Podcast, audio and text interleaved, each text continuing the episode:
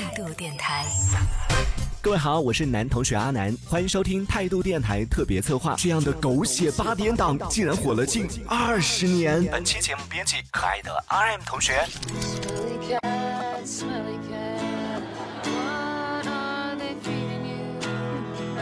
Sorry. It's smelly cat, smelly cat. 试想一下，如果这样的剧情出现在国产电视剧里，你会作何反应？一个千金大小姐在大婚之日突然发现自己并不爱即将嫁给的这个男人，于是匆忙逃了婚，躲到朋友的小公寓里，并在这里从一个锦衣玉食的生活小白，慢慢的进阶成了一个能够独当一面的时尚大佬。如果故事走向只是这样，那还算是一个励志的小故事，但剧情。是这样发展的，在小公寓里生活的十年间，这位千金小姐和自己中学同学的哥哥心生情愫，不断分分合合，相爱相杀。在这期间，她甚至还和另外一位合租的朋友谈起了恋爱。等等等一下，事情。是你想象的那样。另一边，一位古生物学教授结了三次婚，也离了三次婚。第一次离婚是因为妻子突然出柜，并且在离婚后才得知前妻竟然怀了自己的孩子。第二次离婚的原因是因为心里还爱着自己的女神，也不知道该夸他专情呢，还是该骂他渣男呢。第三次就更厉害了，因为和女神在旅行时喝醉了酒，直接在国外领了结婚证，但酒醒后女神却要求离婚。更尴尬的是，在经历了这场折腾后，女神居然也怀上了他的孩子。大哥，严重怀疑你是不是被骗了。接下来是一位十八线的不知名男演员，长了一张迷倒不少女生的漂亮脸蛋，殊不知骨子里还没有断奶，人生没有爱情，只有吃吃吃和。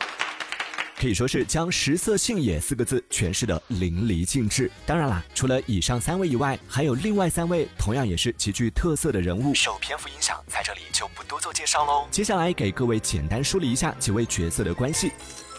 首先，刚刚说到的逃婚千金，正是离了三次婚的教授的女神，而教授的妹妹刚好是女神的中学同学。教授的妹妹嫁给了教授的大学室友，而大学室友的婚前室友，正是那个和逃婚千金暧昧不清的十八线男演员。如果你没有看过这部剧集的话，听到这里，你应该已经忍不住想要摔手机惊呼：“这都是什么狗血八点档了吧？”然而，就是这样的狗血情节，却也成为了让《Friends 老友记》大放异彩的关键主线，也让这样的一部肥皂剧火遍全球，一口气拍了十季，两百三十六集，时间跨度长达十年，每年都能拿奖拿到手软。剧情落幕后，也让无数的观众为之遗憾。直到现在，距离《老友记》的完结也快十年了，但还是不断的有新人入坑。和老人恩刷，此处应在海平面升起一个巨大的问号。配文为什么？接下来我们就来详细的分析一下这背后的原因。当然是不可能的，因为如果真的要分析起这个问题来，大概三天三夜都说不完。对这个问题感兴趣的朋友，可以自行搜索一下《老友记》为什么那么火。尽管每一个大佬的分析都是不尽相同的，但是从每一篇不少于一万字的回答里，相信各位也能找到答案了。而我们的这期节目呢，主要是想和大家来分享一下我们的。少女心小编 R.M 同学对《老友记》的独家偏爱。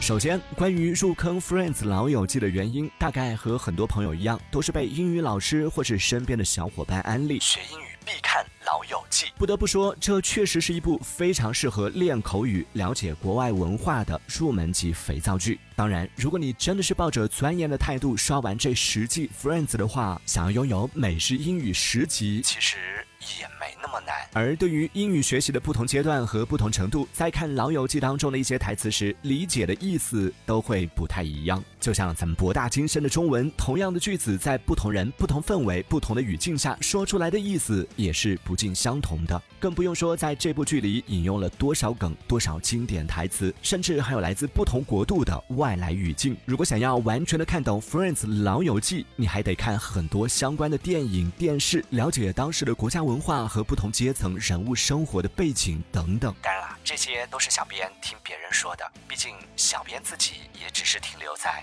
看中文字幕的入门级。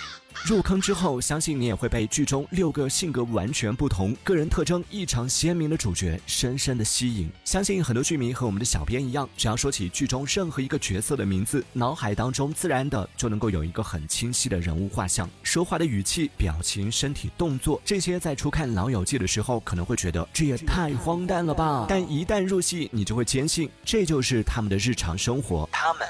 就是彼此最好的朋友，这也是很多推荐这部剧的大佬都会提到的一个关键点：本色出演。因为这部剧集的出品方、导演组和剧本都很牛。所以当时在选角的时候，各路演员也是挤破了脑袋，想要成为这万里挑一的幸运儿，甚至一度掀起了一阵竞争激烈的血雨腥风。然而，你爹终究是你爹，眼光超尖的。除了演员本身和剧中人物的贴合度极高之外，之后还根据每个演员的个人特征，又修改了剧本的人物形象，这才呈现出了我们所看到的完美的本色出演。作为一个感情小白的少女小编，R.M 同学表示，《分子老友记》简直就是一部颠覆认知的美剧呢。怎么样，少女感有没有了？人与人之间那么随意的为爱鼓掌，或者不为爱也能一起鼓掌，分分合合那么多次，最终还能走到一起，甚至做不了恋人还能做朋友。这些狗血的感情纠葛，不知道影响了多少和小编一样涉世未深的少女的友情观和。关忍不住想敲醒一下小编，童话里都是骗人的。有空的话可以多看看乡村爱情故事，或者是今日说法，对你有好处。最后不得不说，这真的是一部有血有肉有灵魂的肥皂剧，顺便还有点小励志。每个人看似随意，却认真的生活着。不同人相聚在一起，以不同的方式都在成长和进步。一直在奋斗的 Rachel，从抛夫弃家的千金大小姐，跌到中央公园的服务生，在一步步的做到了时尚界的高管。有点强迫症的 Monica，从当年胖乎乎的小女孩，蜕变成了上得了厅堂、下得了厨房的女大厨。神经兮兮的菲比也是命运多舛，从被家庭抛弃的孤独流浪女，通过自己五音不全的嗓音和无比乐观的心态，最终也嫁了一个好夫君。凭借一部肥皂剧吹爆一生的 Joey。也是一个乐天派，在剧集播出的十年间，他不但尝遍了纽约的各式女人，也尝遍了各式三明治披萨。在他的人生排行里，事业、食物和性可能永远也分不出胜负。十年都没被掏空的身体也是很不容易啊！背下了一整套冷笑话全集的 Chandler 同样是很有趣的，把妹能力虽然一般，男性魅力虽然也一般，但至少真诚，很真诚。也很有趣，最后就是真正的情圣 Rose 了。在经历了结婚、离婚、又结婚、又离婚、再结婚、再离婚之后，依然对爱情有着浇不灭的热情。正如这部剧集的名字《Friends》老友记，他们是最好的朋友，遇到困难时会互相帮助，失意时会互相安慰，即使是有过矛盾，即使曾经水火不容。Friends 的关系从未改变。对于习惯了随时保持安全社交距离的现代都市人而言，这是最渴望，同时也是最难得的情谊。平时可以小打小闹，互相挖苦，有什么矛盾说开了，理解了，就把芥蒂解开了。有困难的时候，一群人可以互相帮忙。而最幸福的时候，就是那些有彼此陪伴在身边的每一个平凡的日子。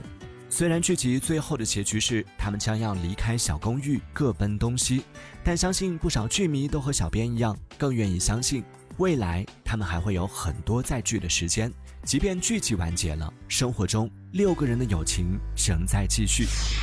说到这里，再给各位分享一个最新的小花边。从二零二零年就传出了《老友记》将拍重聚特别节目的消息，但之后受到疫情的影响，一推再推，直到近期再次传出了项目即将启动的消息，还是观众熟悉的华纳第二十四号片场，六个人也将悉数回归。而且据说这次《老友记》特别篇并没有事先设定好固定的剧本，老友们也将在现场以无剧本的形式展开对话，感觉真的是把剧集演进了生活了呢。当然，关于这部美剧中的神作《Friends》老友记，其实还有很多很多可以讨论的角度和细节，每一个人也都能够从中找到自己最偏爱的部分。无论是六个人在相处的过程当中不断碰撞出的奇妙火花，还是彼此之间那一份让无数人羡慕的友情。正在收听这期节目的你，如果刚好也是《老友记》的剧粉的话，欢迎你在评论区留下你最喜欢的一个片段。当然啦，如果你还没有看过这部经典的《Friends》老友记的话，我只能说别问，问就是真香，快去看吧。这里是为梦而生的态度电台，我是男同学阿南。本期节目编辑 RM，感谢收听，我们下期见。Rachel? Oh God, Monica, hi. Thank God. Okay, everybody, this is Rachel, and another Lincoln High survivor. This, this is everybody. This is Chandler and, and Phoebe and Joey. And you remember my brother Ross? Sure. Hi.